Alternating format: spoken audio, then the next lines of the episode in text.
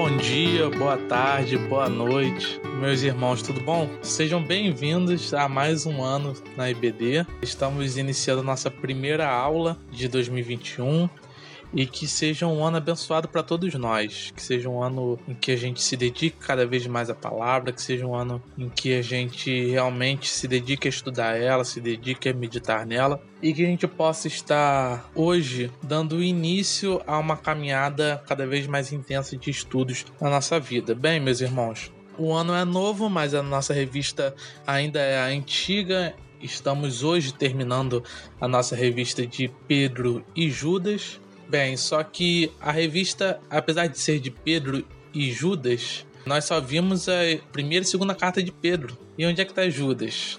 Hoje nós estaremos trazendo a Epístola de Judas, trazendo ela de maneira completa, porque, como eu sei que você estudou, principalmente na virada do ano, Uh, Judas só tem um capítulo. Na verdade, a gente considera até mais que Judas só tem 25 versículos para ser mais preciso, né? Então a gente nem diz que é um capítulo mesmo de verdade sem mais delongas, vamos estar orando ao nosso Deus e depois vendo passo a passo o que essa carta tem a nos dizer. Senhor meu Deus Santo, Pai, Senhor Jesus, muito obrigado, Senhor meu Deus, por mais um dia de vida que o Senhor nos tem dado. Obrigado, Senhor meu Deus, por cada um que pode estar ouvindo essa aula agora, Senhor meu Deus, cada um que pode estar, Senhor meu Deus, uh, nesse momento, Senhor Jesus, aprendendo mais da tua palavra, se dedicando, Senhor meu Deus, a aprender mais sobre ti. Que o Senhor possa estar, Senhor meu Deus, nos iluminando, nos guiando, Senhor meu Deus, no conhecimento, Pai, dessa carta tão preciosa, Senhor meu Deus. E que o Senhor nos conduza nesse ano, Senhor meu Deus, para que possamos nos aproximar cada vez mais de Ti, para honrar e glorificar o Teu santo eterno nome. Que nós te pedimos e agradecemos. Em nome de Jesus, amém.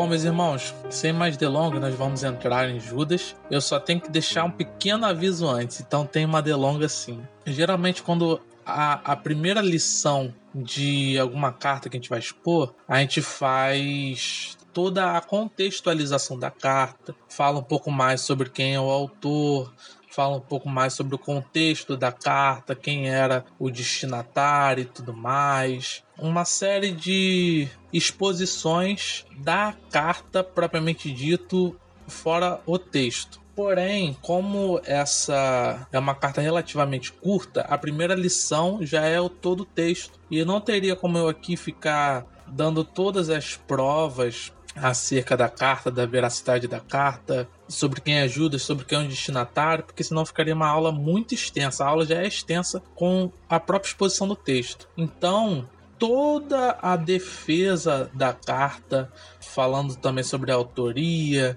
e sobre todos os outros detalhes, está no nosso documento de apoio. Se você ainda não está no nosso grupo. Peço que você entre em contato com os professores para que a gente possa te colocar lá, para que você receba esse material e acompanhe lá, porque você vai ler todo esse trecho. Você pode pausar aqui a aula, ler todo esse trecho e então voltar aqui para você ouvir propriamente dita a exposição do texto. Vamos direto à exposição dos versículos. Vamos ler lá o versículo 1. Diz o seguinte: Judas, servo de Jesus Cristo e irmão de Tiago, aos que foram chamados, são amados em Deus Pai e guardados em Jesus Cristo. Bom, a gente pode aprender muita coisa a respeito de um homem ao escutar o que ele tem para falar de si mesmo. Ao se considerar escravo, Judas não só se coloca numa posição muito humilde, né, ainda mais tratando de alguém que estava ali no círculo apostólico o que é esse círculo apostólico? Só para esclarecer. Você tem os apóstolos e você tem algumas pessoas que estavam muito próximo aos apóstolos, estando ali rondando, vamos dizer assim, esses apóstolos. Por isso a gente diz que Judas estava no círculo apostólico.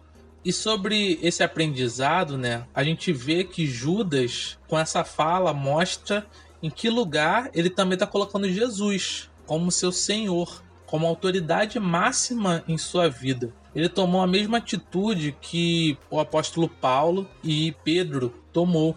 E tanto Judas quanto seu irmão Tiago, que eram irmãos de Jesus, olha só, eles eram irmãos de Jesus. eles fazem questão de se considerarem também assim, como escravos. E isso chama mais atenção porque quando Jesus estava aqui ainda na Terra, eles nem criam em Jesus. Ou seja, você vê a transformação da mente que o Evangelho proporcionou a eles e fez com que eles enxergassem a Jesus como Senhor de suas vidas e ao mesmo tempo se colocaram como escravos.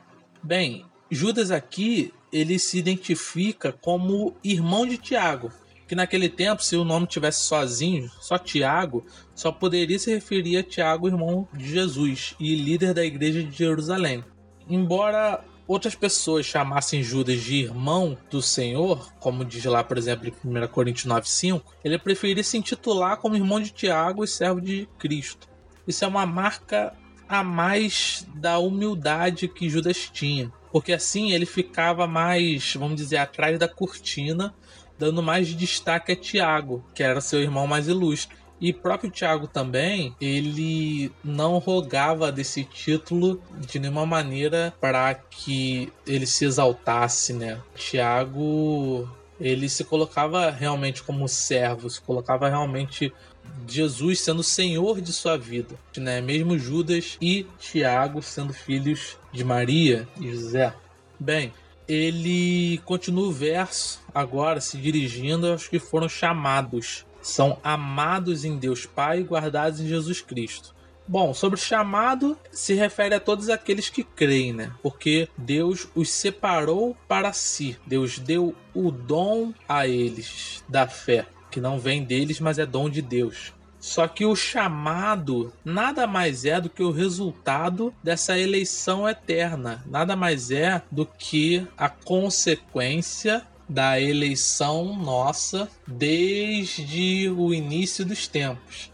Por isso que a gente diz, por exemplo, que Jesus não foi um plano B para nos salvar. Ah, deu errado, vou levar Jesus. Não. Nós fomos eleitos, nós fomos escolhidos desde antes da fundação do mundo. Então a vocação, né, como eu falei, é só o resultado dessa eleição. Judas ainda diz que esses leitores são amados e guardados, mostrando um relacionamento íntimo com Deus Pai, né? Tanto que ele fala que eles são amados em Deus Pai.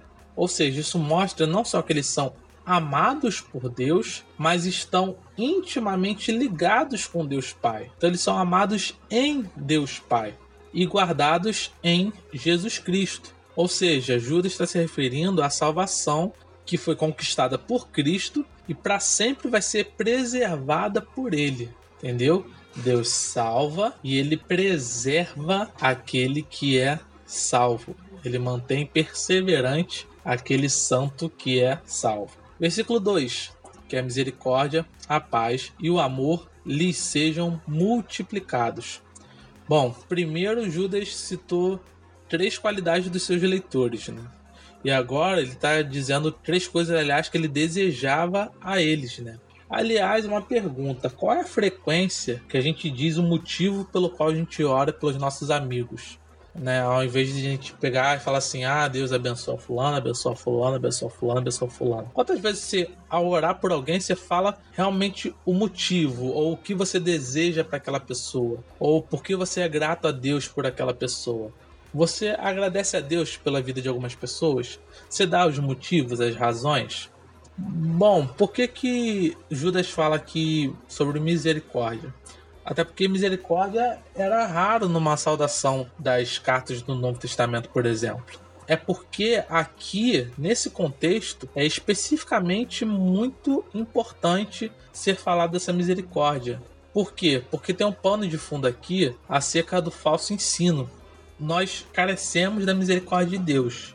A misericórdia do Senhor são a causa de não sermos consumidos. Então, a gente lembra que ele age com a misericórdia na regeneração, ele há de agir com a misericórdia no julgamento. Só que mais do que isso, a gente precisa da misericórdia todos os dias das nossas vidas. Nós somos pecadores constantes e não tem nada além da misericórdia imerecida que possa satisfazer a nós que somos tão instáveis, tão inconstantes. Então a gente precisa que essa misericórdia seja multiplicada. Além dessa misericórdia, Judas cita a paz e o amor que não é uma invenção dos hippies, né? Mas é apenas a manifestação do que Deus é. Ele é um Deus de paz e ele é um Deus de amor.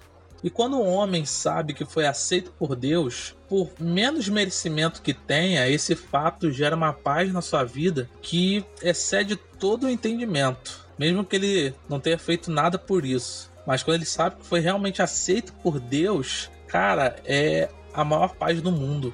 E essa paz não deixa a gente ficar quieto.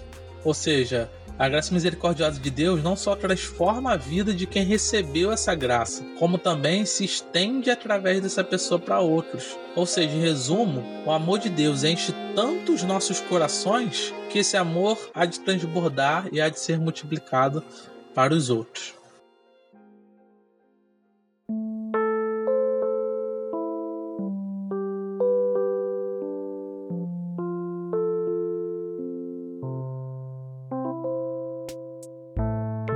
Depois dessa saudação, Judas vai dizer assim: Amados, quando eu me empenhava para escrever-lhes a respeito da salvação que temos em comum, senti que era necessário corresponder-me com vocês, para exortá-los a lutar pela fé que uma vez por todas foi entregue aos santos. Perceba só, Judas não tinha intenção de escrever o que ele escreveu aqui.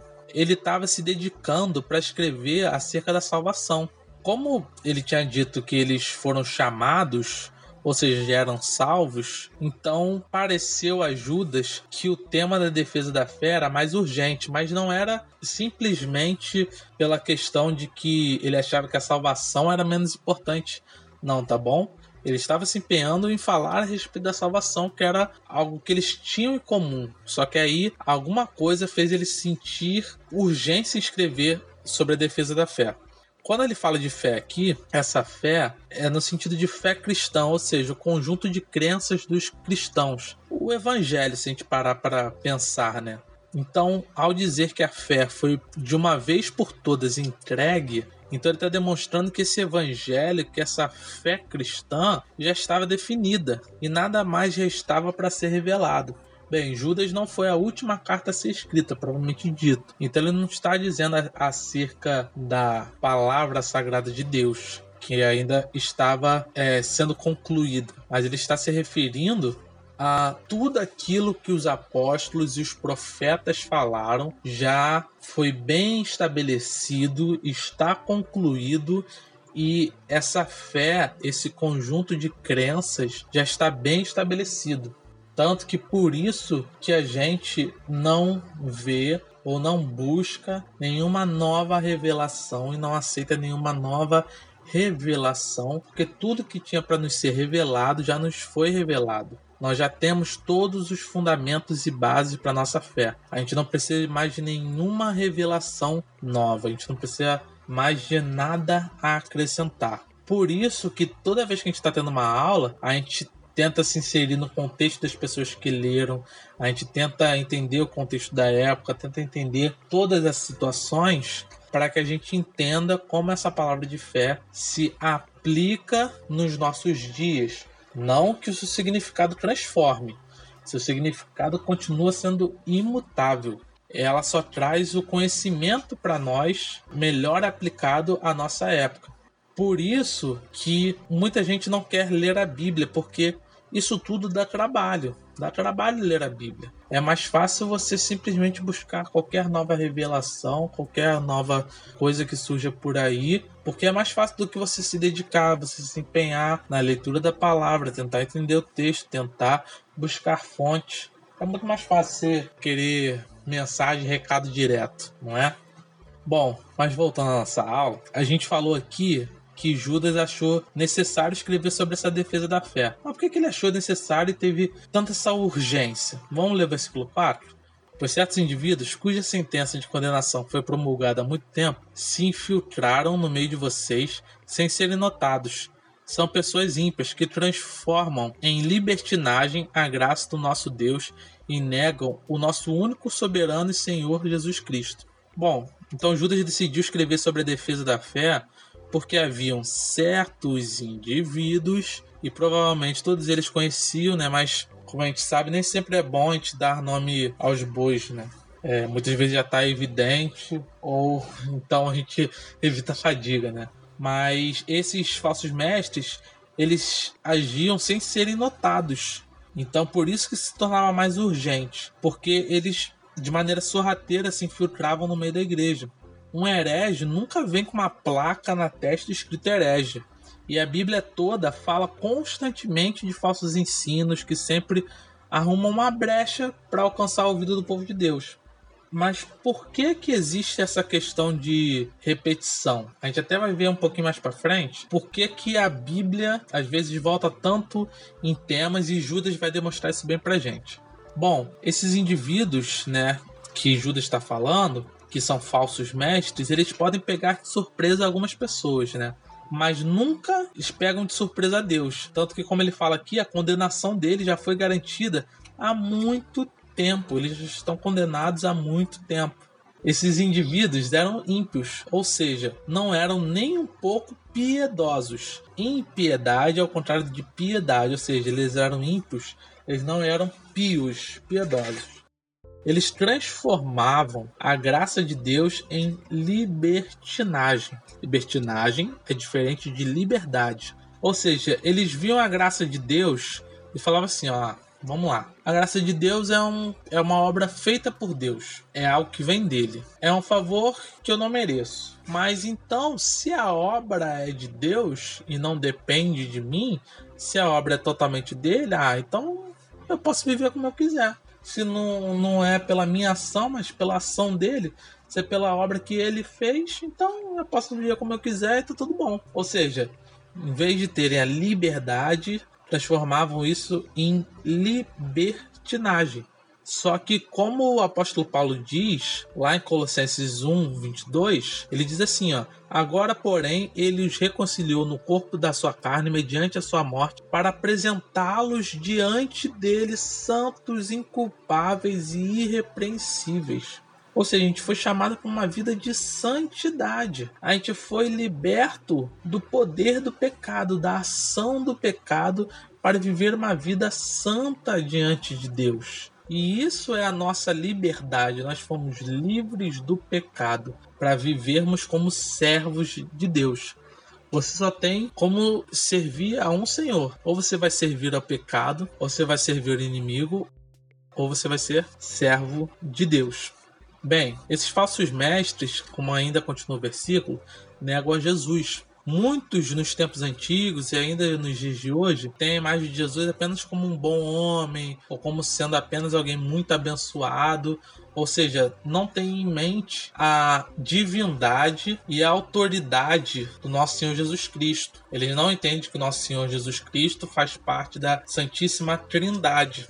Ele com o Espírito Santo e com o Pai são um só, são Deus. São três pessoas e um Deus. Então eles não tinham essa dimensão, não tinham isso em mente e negavam ao nosso Senhor Jesus Cristo. Bem, seguindo o versículo 5, Embora vocês já estejam cientes de tudo de uma vez por todas, quero lembrar-lhes que Jesus, tendo libertado um povo, tirando da terra do Egito, destruiu depois os que não creram. Bom, e aqui que eu volto naquela parte da repetição que eu falei. A Bíblia constantemente fala sobre os falsos mestres, e aqui o próprio Judas fala: embora vocês já estejam cientes de tudo de uma vez por todas, então, assim, por mais que a gente saiba de um assunto, é sempre necessário a gente repetir aquilo. Por quê? Não só para a gente relembrar, mas às vezes para a gente tomar uma atitude de fato a respeito daquilo. Por exemplo, se sua mãe fala para você não deixar a toalha molhada em cima da cama, ela às vezes vai falar várias e várias e várias vezes, várias vezes, várias vezes, várias vezes. Às vezes você vai achar um saco ela, ela falar tantas vezes. Mas às vezes é porque de fato você não fez aquilo e tem que lembrar que aquilo tem que ser feito, tem que lembrar que aquilo ali precisa ser executado e aquilo faz com que você fique na memória com aquilo o tempo todo e de que com a repetição, com a insistência, que você tome atitude de fato, não somente intelectualmente saiba, ah, tá beleza, eu tenho que fazer, eu tenho que fazer, é, eu tô ligado, eu tô ciente disso. Então, como Judas diz, embora vocês já estejam cientes de tudo de uma vez por todas, quero lembrar-lhes tá vendo aí? Então quero lembrar-lhes que Jesus, tendo libertado um povo, tirando da terra do Egito, destruiu depois os que não creram. Bom, ele faz uma alusão aqui ao povo, né, que foi libertado do Egito. pensa no seguinte: quantos milagres esse povo viu? Cara, só se você pensar, vou pegar o que é o mais famoso nosso. Né? Só de você pegar essa questão da água ser dividida e você passar pelo meio de maneira seca, por mais que você tenha visto a novela da Record, vamos dizer assim, ainda assim é muito difícil você ter a concepção de fato, cara. Além disso, eles tiveram tantas outras coisas, tantas outras demonstrações do poder de Deus, tantos milagres. E mesmo tendo presenciado tudo isso, eles não creram em Deus, né? Muitos não creram em Deus e foram destruídos. Então, ele começa a comparar esses falsos mestres, mostrando as condenações, o fim deles através de textos do Antigo Testamento. No versículo 6, ele diz: E há anjos os que não guardaram seu estado original, mas abandonaram o seu próprio lugar. Ele tem guardado sob trevas em algemas eternas para o juízo do grande dia. Bom, Judas fez agora mais uma comparação. Agora está comparando com anjos, né? Seguindo uma das linhas de pensamento que os teólogos têm, esses anjos se refere àquele episódio que Lúcifer e vários anjos que não estavam contentes com os privilégios que eles tiveram de serem criados como seres superiores, inclusive aos homens, quiseram avançar e serem iguais a Deus, e Deus os castiga. E aqui, como diz, ele os castiga guardados sobre trevas em algemas eternas para o juízo do grande dia. Ou seja, aquela expressão que nossos irmãos pentecostais né, e carismáticos usam de que está amarrado, está realmente certo. Ele está amarrado, ele está já com algemas, guardado sobre algemas, para o juízo do grande dia. O versículo 7 diz o seguinte: Igualmente, Sodoma, Gomorra e as cidades vizinhas que também se entregaram à imoralidade e adotaram práticas contrárias à natureza, foram postas como exemplo de castigo de um fogo eterno.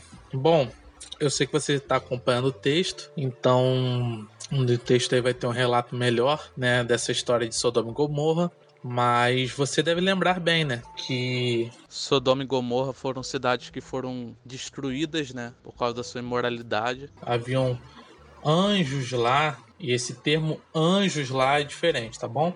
Mas haviam anjos lá que se corromperam e pessoas se entregando à homossexualidade e uma série de, de complicações né, que tinham lá. Bom, então, assim como as cidades de Sodoma e Gomorra foram destruídas, né? Esses falsos mestres também haverão de ser destruídos. As três imagens que a gente tem que ter aqui é essa de que esses falsos mestres eles se corrompem de várias maneiras. Eles se corrompem dissimuladamente de vários jeitos. Porém, Deus não dorme. Deus vê isso tudo e Deus há de trazer a condenação a eles no tempo certo. Assim como houve a condenação para esses três exemplos aqui.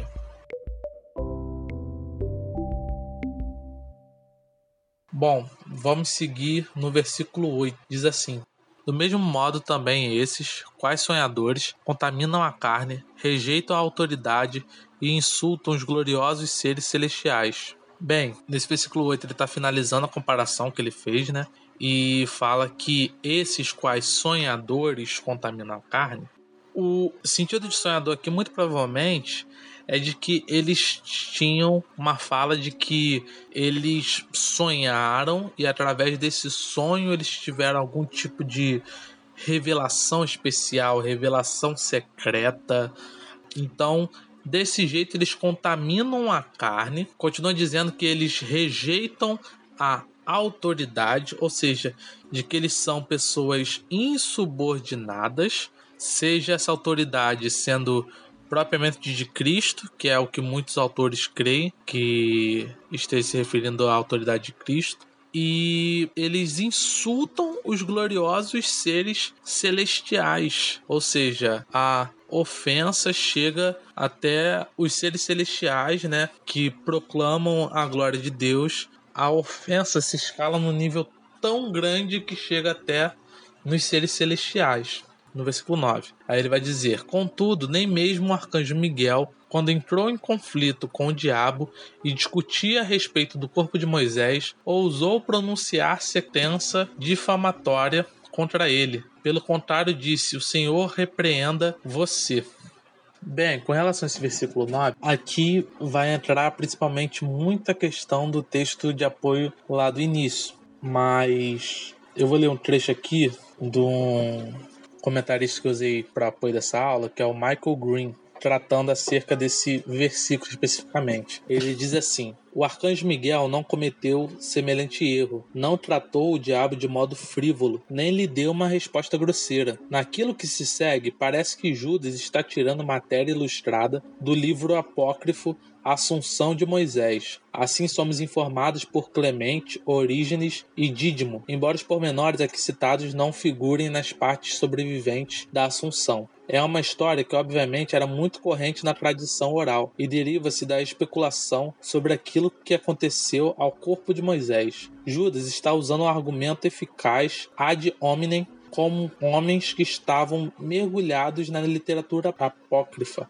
Um escoliasta sobre Judas dá os pormenores, quando Moisés morreu, o arcanjo Miguel foi enviado por Deus para enterrá-lo, mas o diabo disputou seu direito de assim fazer, pois Moisés tinha sido um assassino e, portanto, seu corpo pertencia, por assim dizer, ao diabo. Além disso, o diabo alegou ter autoridade sobre toda a matéria e o corpo de Moisés naturalmente encaixava-se nessa categoria. Mas, mesmo sob tal provocação, conforme diz a história, Miguel não tratou o diabo com desrespeito, não se atreveu a condená-lo com palavras ofensivas, simplesmente deixou o caso com Deus, dizendo: Senhor te repreenda. A lição da história acha-se exatamente aqui. Se um anjo era tão cuidadoso, cuidadoso naquilo que dizia, quanto mais os homens mortais devem vigiar suas palavras. Bem, pessoal, esse texto é bem denso, né? E você vê que ele tem a ajuda dos livros apócrifos. Quando a gente fala dos livros apócrifos, a gente está falando daqueles livros, em resumo mesmo assim, bastante da história, os livros a mais da Igreja Católica,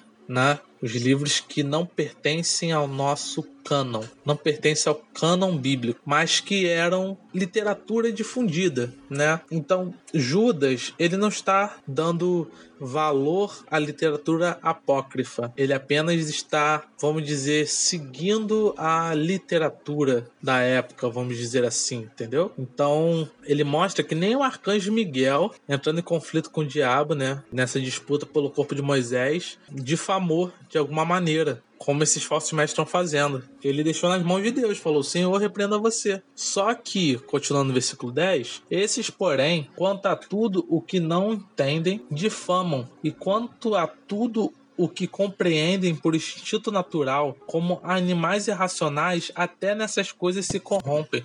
Bem, nesse versículo você vê que esses homens são simplesmente ignorantes. Tudo que eles não entendem, eles difamam, eles falam mal. E se eles conseguem entender pelo menos alguma coisa, ter alguma noção de algo, eles fazem por instinto natural, como se fossem animais mesmo, né? E até nessas coisas se corrompe, ou seja, aquilo que minimamente eles têm uma certa visão, eles se corrompem. E ele não tem nem entendimento porque eles conseguem, não. É porque é instinto mesmo, é só como de um animal. E aí ele continua falando: ai deles, porque seguiram o mesmo caminho de Caim e, movidos por ganância, caíram no erro de Balaão e foram destruídos na revolta de Corá.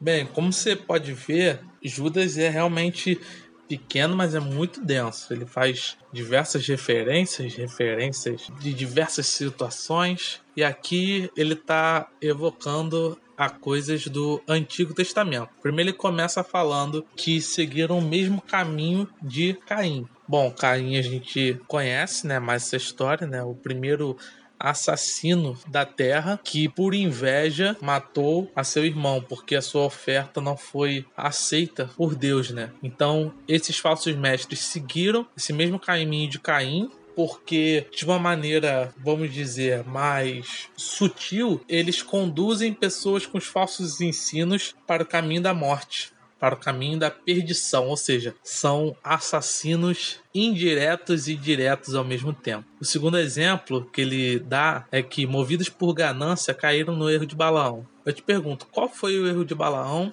E esse erro eu vou ter que deixar no texto aí que tá de apoio, tá bom? Uh, mas faz referência a uma das aulas que a gente teve de segunda Pedro como está aí descrito no documento também, segunda Pedro tem muita relação com Judas, tem uma relação bem estreita. Então, se você entendeu aquela aula, uma dessas aulas em que a gente falou, né, de Balaão, falou do falso profeta Balaão, a gente também vai conseguir compreender, mas fique tranquilo que o seu texto de apoio está esclarecendo a você mais aí. Então, eles eram assassinos, conduziam pessoas à morte eles também caíram no erro de Balaão, porque foram gananciosos. Mas hoje em dia não existem falsos mestres gananciosos, não, que só pensam em dinheiro, não, tá bom? Fica tranquilo que isso era só naquele tempo, hoje em dia não tem, hoje em dia é só pastor pensando no amor e só pensando no crescimento dos irmãos, tá bom? Bom, e por terceiro, Judas fala: e foram destruídos na revolta de Corá. O que é essa revolta de Corá? Para entender melhor essa revolta, eu vou novamente utilizar aquele texto de apoio para que você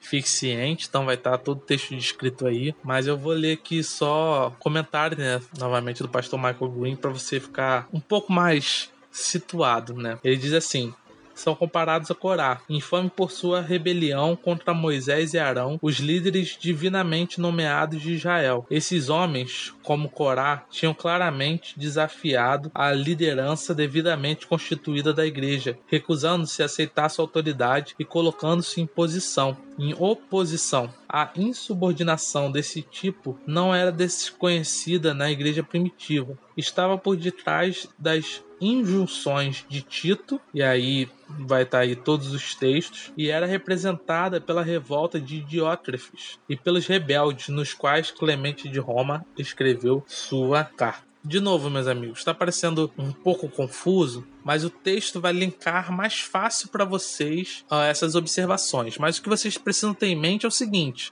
de modo geral, nesse versículo, mostra que esses falsos mestres estão tomando todos os caminhos errados e está demonstrando todos os exemplos errados. Eles seguem o exemplo de um assassino, seguem o exemplo de um falso profeta, seguem é, esse exemplo de Corá, né? Então, eles apenas aumentam o fruto vamos dizer assim, da sua perversidão, da sua depravação.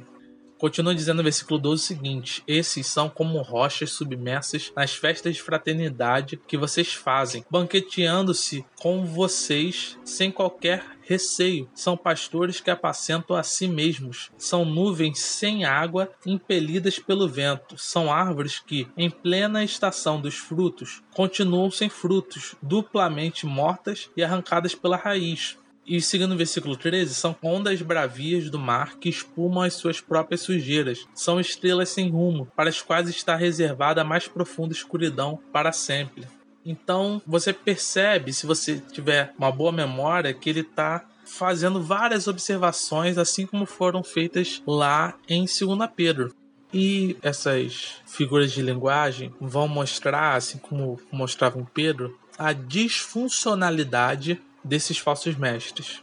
Eles são como rochas submersas. Essas rochas submersas é quando a gente pensa num iceberg, tá bom? Por exemplo, você tá passando num barco e você tem uma rocha submersa, você não consegue ver, e aí seu barco bate nela e arrebenta. Então eles são como essas rochas, estão escondidas, mas fazem um estrago enorme. Nas festas de fraternidade que vocês fazem, banqueteando-se com vocês sem qualquer receio. Então eles se infiltravam, vamos dizer assim, em festas, né, que eram promovidas à luz do dia, que provavelmente tinham vários tipos de orgias ou coisas do tipo, de modo muito semelhante como foi falado em Pedro, né? E eles chegam a se banquetear com eles, com esses leitores da carta, sem qualquer receio.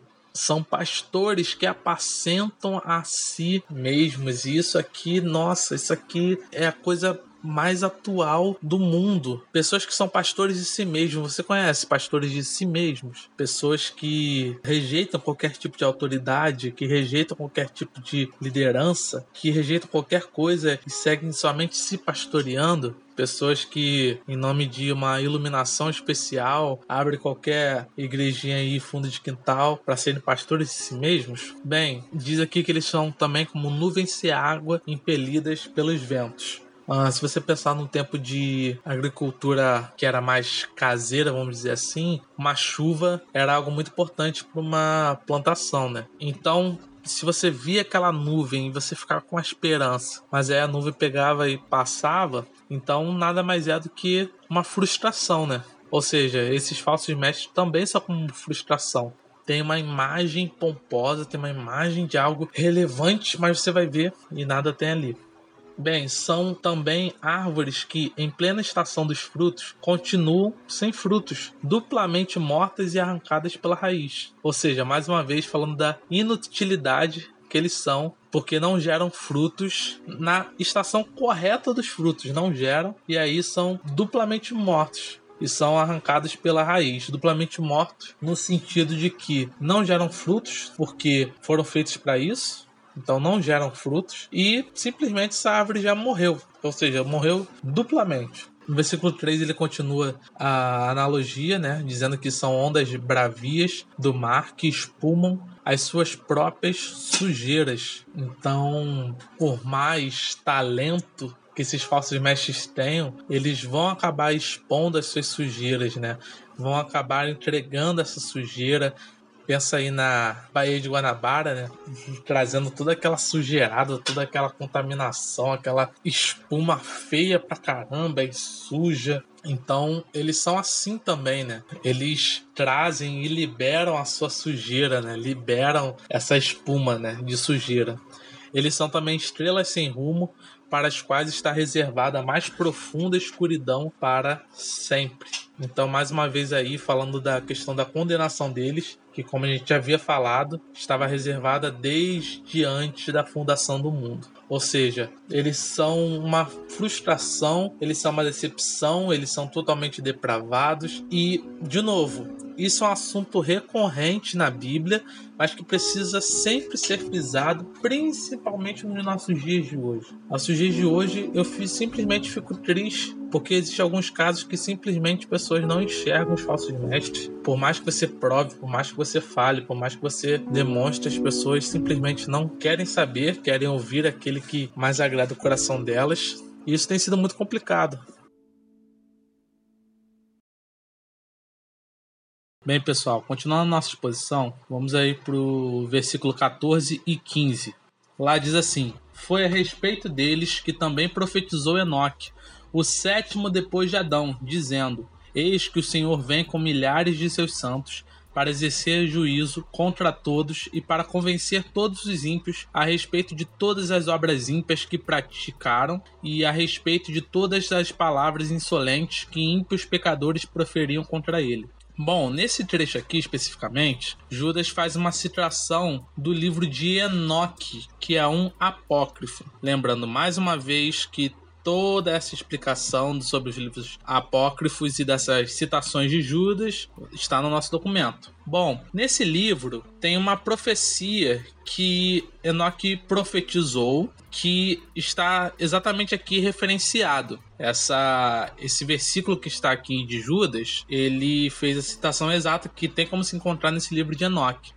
E só dando mais uma explicação além do que já foi dado no documento, Judas não está validando esse livro como escritura. Só que coube a Deus preservar uma verdade ali, que agora se tornou escritura santa ao ser citada por Judas. Bem, nem tudo que não é Bíblia deixa de ser santo. Deixa eu dar um exemplo. Existem as confissões de fé, que a gente já ouviu falar. As confissões batistas que existem, Confissão de Fé de Westminster, Confissão de Fé de Heidelberg. Por exemplo, essas confissões, elas não são um documento santo. Elas não são um documento canonizado, um documento que foi inspirado por Deus. Todavia, elas contêm verdades bíblicas. Elas contêm verdades que Deus decidiu preservar. Então você vê que no final das contas, aquelas coisas que estão escritas ali, elas são ratificadas pela própria palavra de Deus, são ratificadas pela Bíblia. Então a Bíblia confirma aquilo. Então se qualquer documento ou se qualquer coisa fala algo que a Bíblia confirma, então você consegue ver que o texto foi inspirado. Porém, ele só é inspirado porque está na Bíblia. Então, a partir do momento que Judas colocou esse texto aqui, ele confirmou esse texto, essa profecia, e não atestando e ratificando o livro de Enoque como um livro sagrado, um livro que devesse estar na escritura sagrada. Bom, mas pulando esse contexto, ele está dizendo aqui que essa profecia de Enoque, que é da sétima geração de Adão, diz que o Senhor vem com milhares dos seus santos para exercer juízo contra todos e para convencer todos os ímpios a respeito de todas as obras ímpias que praticaram e a respeito de todas as palavras insolentes que ímpios pecadores proferiram contra ele. Ou seja, você vê que o ímpio ele não tem noção da sua impiedade. Muitas vezes ele não tem noção por não saber que é ímpio, por não saber que faz uma coisa ímpia, ou muitas vezes ele tem noção, mas ele não tem a noção da dimensão que aquilo oferece, né? Ele não tem dimensão dessas palavras insolentes, né? Que eles proferiram contra Deus. Bom, e aí Judas acrescenta comentando esse texto do livro de Enoque. Esses tais são murmuradores, pessoas descontentes que andam segundo as suas paixões. A sua boca vive falando grandes arrogâncias, adulam os outros por motivos interesseiros. Bom, agora aqui ele faz ainda mais descrições acerca desses ímpios. Ele começa falando que eles são murmuradores, ou seja, o homem sem Deus está sempre reclamando de alguma coisa. E essa reclamação provém do quê? Provém do seu descontentamento. Mas como é que alguém pode estar contente de fato se essa pessoa busca satisfação em qualquer coisa menos em Deus? O ímpio não tem como ter satisfação. Para o ímpio, não existe felicidade, existem momentos felizes, porque a sua impiedade o amargura e eles não encontram onde existe a fonte suprema de felicidade e de satisfação. Por isso que são pessoas descontentes. Ele ainda diz que esses homens andam segundo as suas paixões e não de acordo com a palavra de Deus, porque se eles andam de acordo com essas suas paixões, ou seja, de acordo com as suas vontades, de acordo com os seus, a gente poderia dizer, de acordo com seus instintos, né? Assim como a gente lembrou daquela imagem de cachorros, né? Que só vivem pelos seus instintos. Bom, eles eram arrogantes e adulavam. O que, que é adular? Basicamente, adular é bajular alguém para conseguir alcançar os seus interesses. E para a gente ter essa ideia melhor, tenta pensar em alguma pessoa que te enganou de alguma maneira, te prometeu alguma coisa, ou falou que ia fazer algo para você, ou sabe, parecia uma coisa para você, e no final das contas você vê que essa pessoa só te usou. Tenta lembrar dessa imagem que você vai conseguir ter um pouquinho da dimensão do quanto é ruim isso, do quanto é ruim alguém que adula, alguém que bajula, faz lisonjeio. Nossa, você tá assim, você tá assado. Muito dificilmente, uh, é quase impossível que um falso mestre ele vai chegar e falar assim: Bom, eu cheguei e falei isso aqui. Quem não gostou pode ir embora. Muito dificilmente. Ele vai querer agradar, ele vai querer, por mais que ele possa falar com ênfase, ele vai querer de alguma maneira prender você, de alguma maneira fazer com que você fique preso e se sinta de alguma maneira privilegiado, se sinta de alguma maneira ungido do Senhor, de alguma maneira o poderoso, o grande, e aí através disso ele vai te manter preso e ele vai apenas te usar, usando, né, os outros por motivos interesseiros.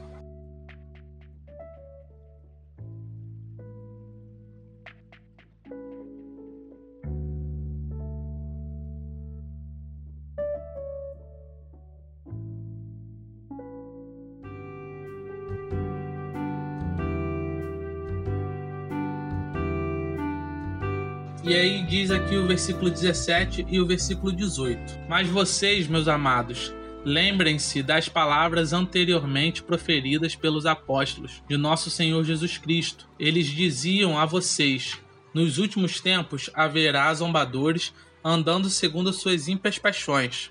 Bom, agora Judas está evocando, está trazendo lembrança a respeito do ensino dos apóstolos. Quando ele está fazendo isso, ele está demonstrando que não tem nada nessa apostasia atual que já não fosse dito ou falado na Bíblia. Não é algo que pode pegar eles de surpresa. Se bem que, se a gente for parar para pensar hoje em dia, fazendo até uma analogia que o próprio pastor Augusto Nicodemos fez, se você hoje em dia parar agora e pensar na sua cabeça aí três falsos profetas, pensa aí três falsos profetas agora na sua cabeça. Bom, provavelmente muitos dos que estão ouvindo vão ter dificuldade de pensar em três falsos profetas. Por quê?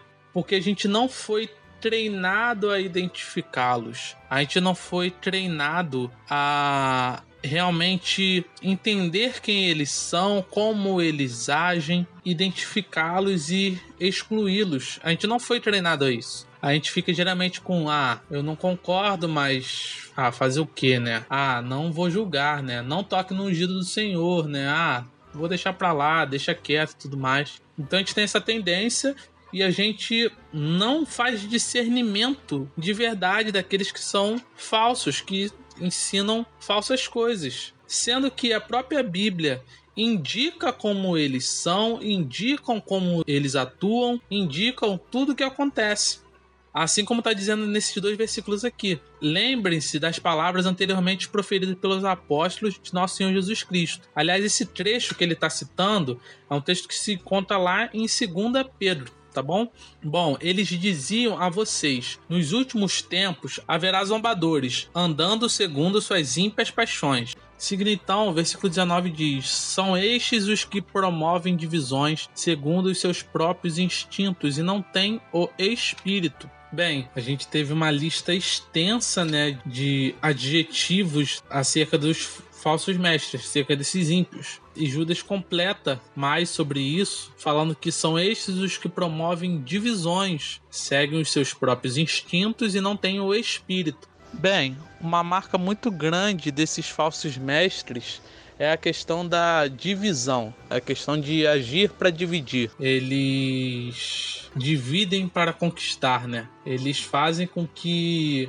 um acabe se voltando contra o outro, acabe tendo uma briga para que eles possam sair como mestres defendidos, né, da moral. Então, eles se colocam no lugar mais elevado, se colocam no lugar de destaque, e esse lugar de destaque faz com que eles sorrateiramente criem divisões, e essas divisões têm dois efeitos. Elas geralmente jogam para mais longe aquele que é contra o que essa pessoa fala, é contra aquilo que é falado, e aproxima cada vez mais de uma maneira idólatra, aquele que é enganado, aquele que é ludibriado por esse falso ensino. Será que a gente tem isso hoje? Eu acho que não. Eu acho que não tem ninguém cegamente defendendo a alguém que fala não, né? Mas enfim. E aí ainda nesse versículo, fala que eles seguem seus próprios instintos, como a gente falou, né? Eles são praticamente animais, só conseguem pensar de acordo com o instinto e não tem o espírito. Esse espírito aí, escrito com E maiúsculo, que se refere ao Espírito de Deus, ao Espírito Santo, que é o Espírito que faz com que realmente tudo ocorra para a exaltação e para a glória de Deus. O Espírito de Deus não deixa as coisas encobertas e não deixa que a gente mergulhe e se aprofunde no nosso pecado. O Espírito Santo nos incomoda, o Espírito Santo faz com que a gente tenha realmente consciência do nosso pecado, consciência do que erramos e faz com que a gente mude. Então eles podem ter qualquer espírito, mas não é o Espírito de Deus. E aí, seguindo para conselhos finais, Judas diz: Mas vocês, meus amados, edificando-se na fé santíssima que vocês têm, orando no Espírito Santo, mantenham-se no amor de Deus, esperando a misericórdia do nosso Senhor Jesus Cristo, que conduz para a vida eterna. E tenham compaixão de alguns que estão em dúvida, salvem outros, arrebatando-os do fogo. Quanto a outros, sejam também compassivos mas com temor, detestando até a roupa contaminada pela carne. Bom, você vê agora um contraste, né? Você tinha toda aquela agressividade que era necessária acerca desses falsos ensinadores, acerca desses ímpios.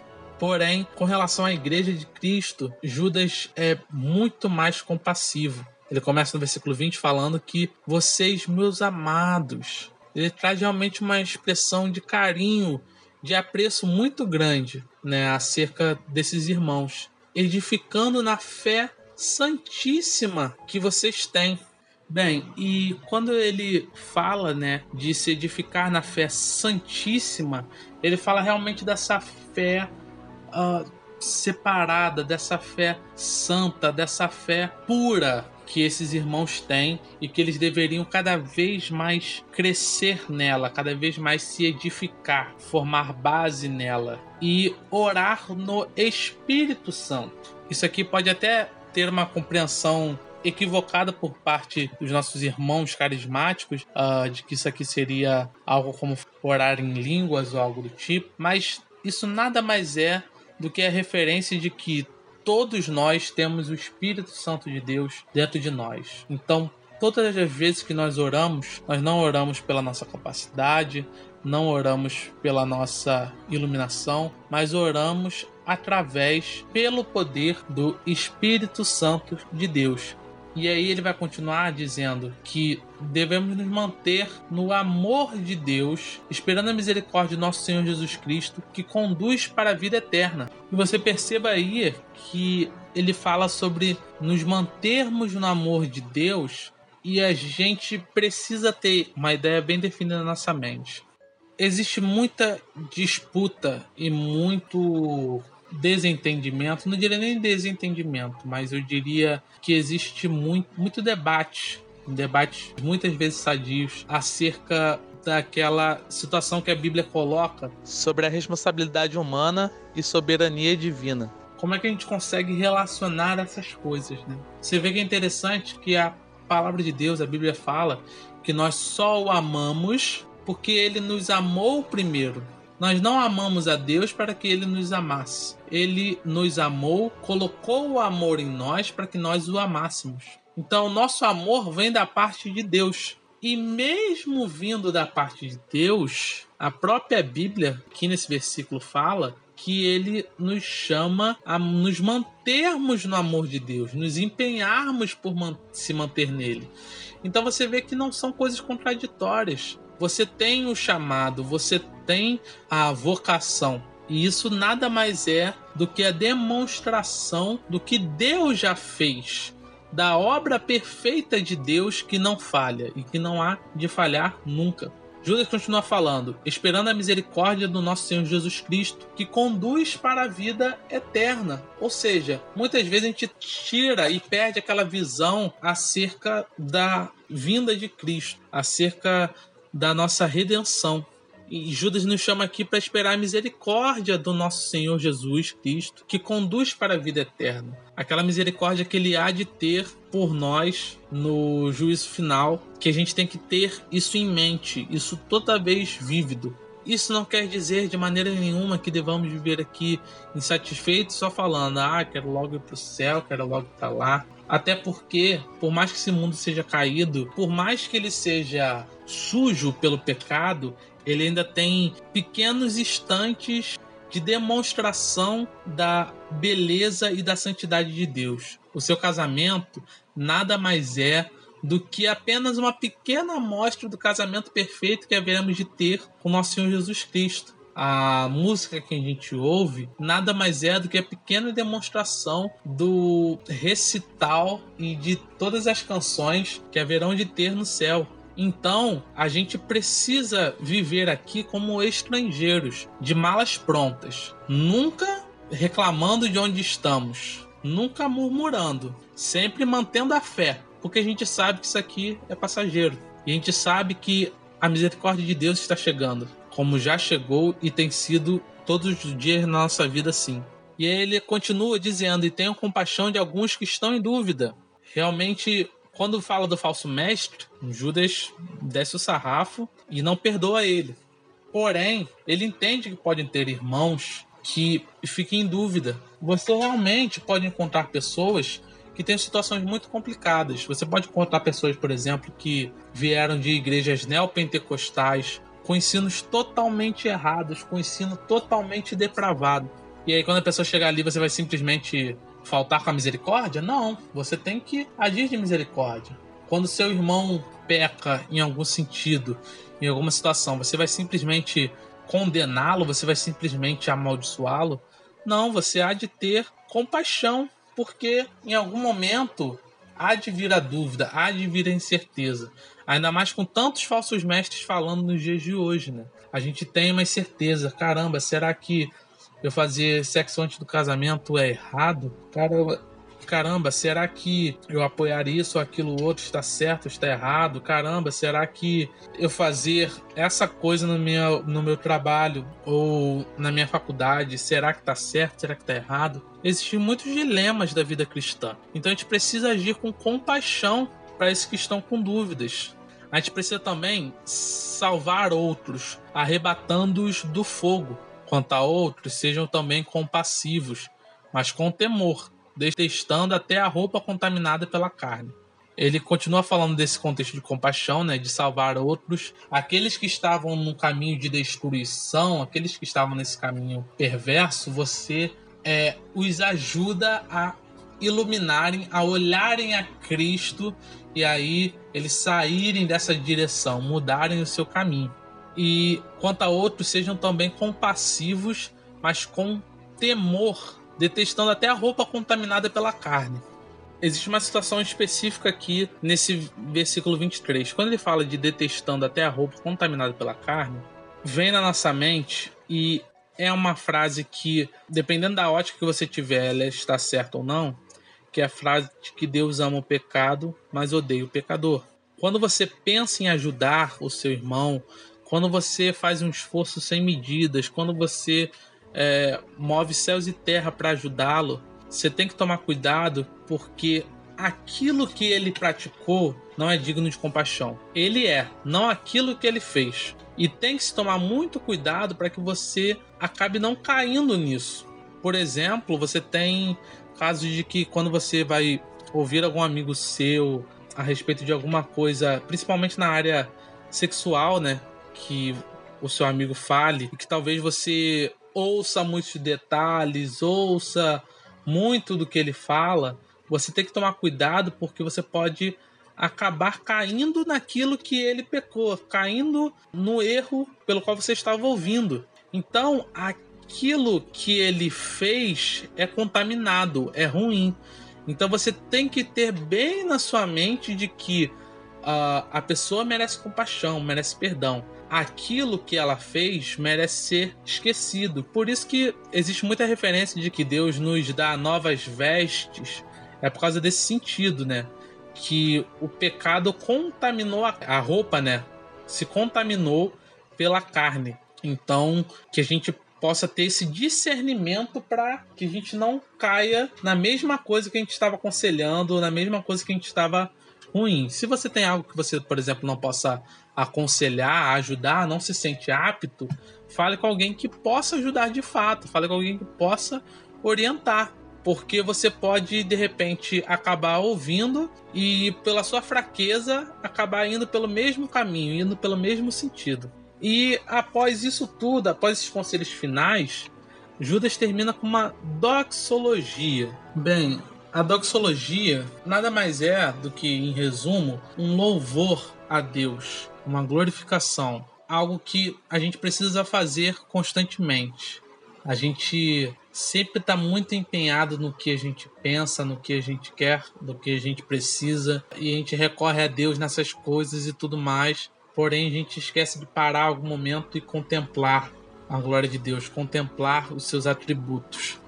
E aqui Judas faz isso nesses dois versículos.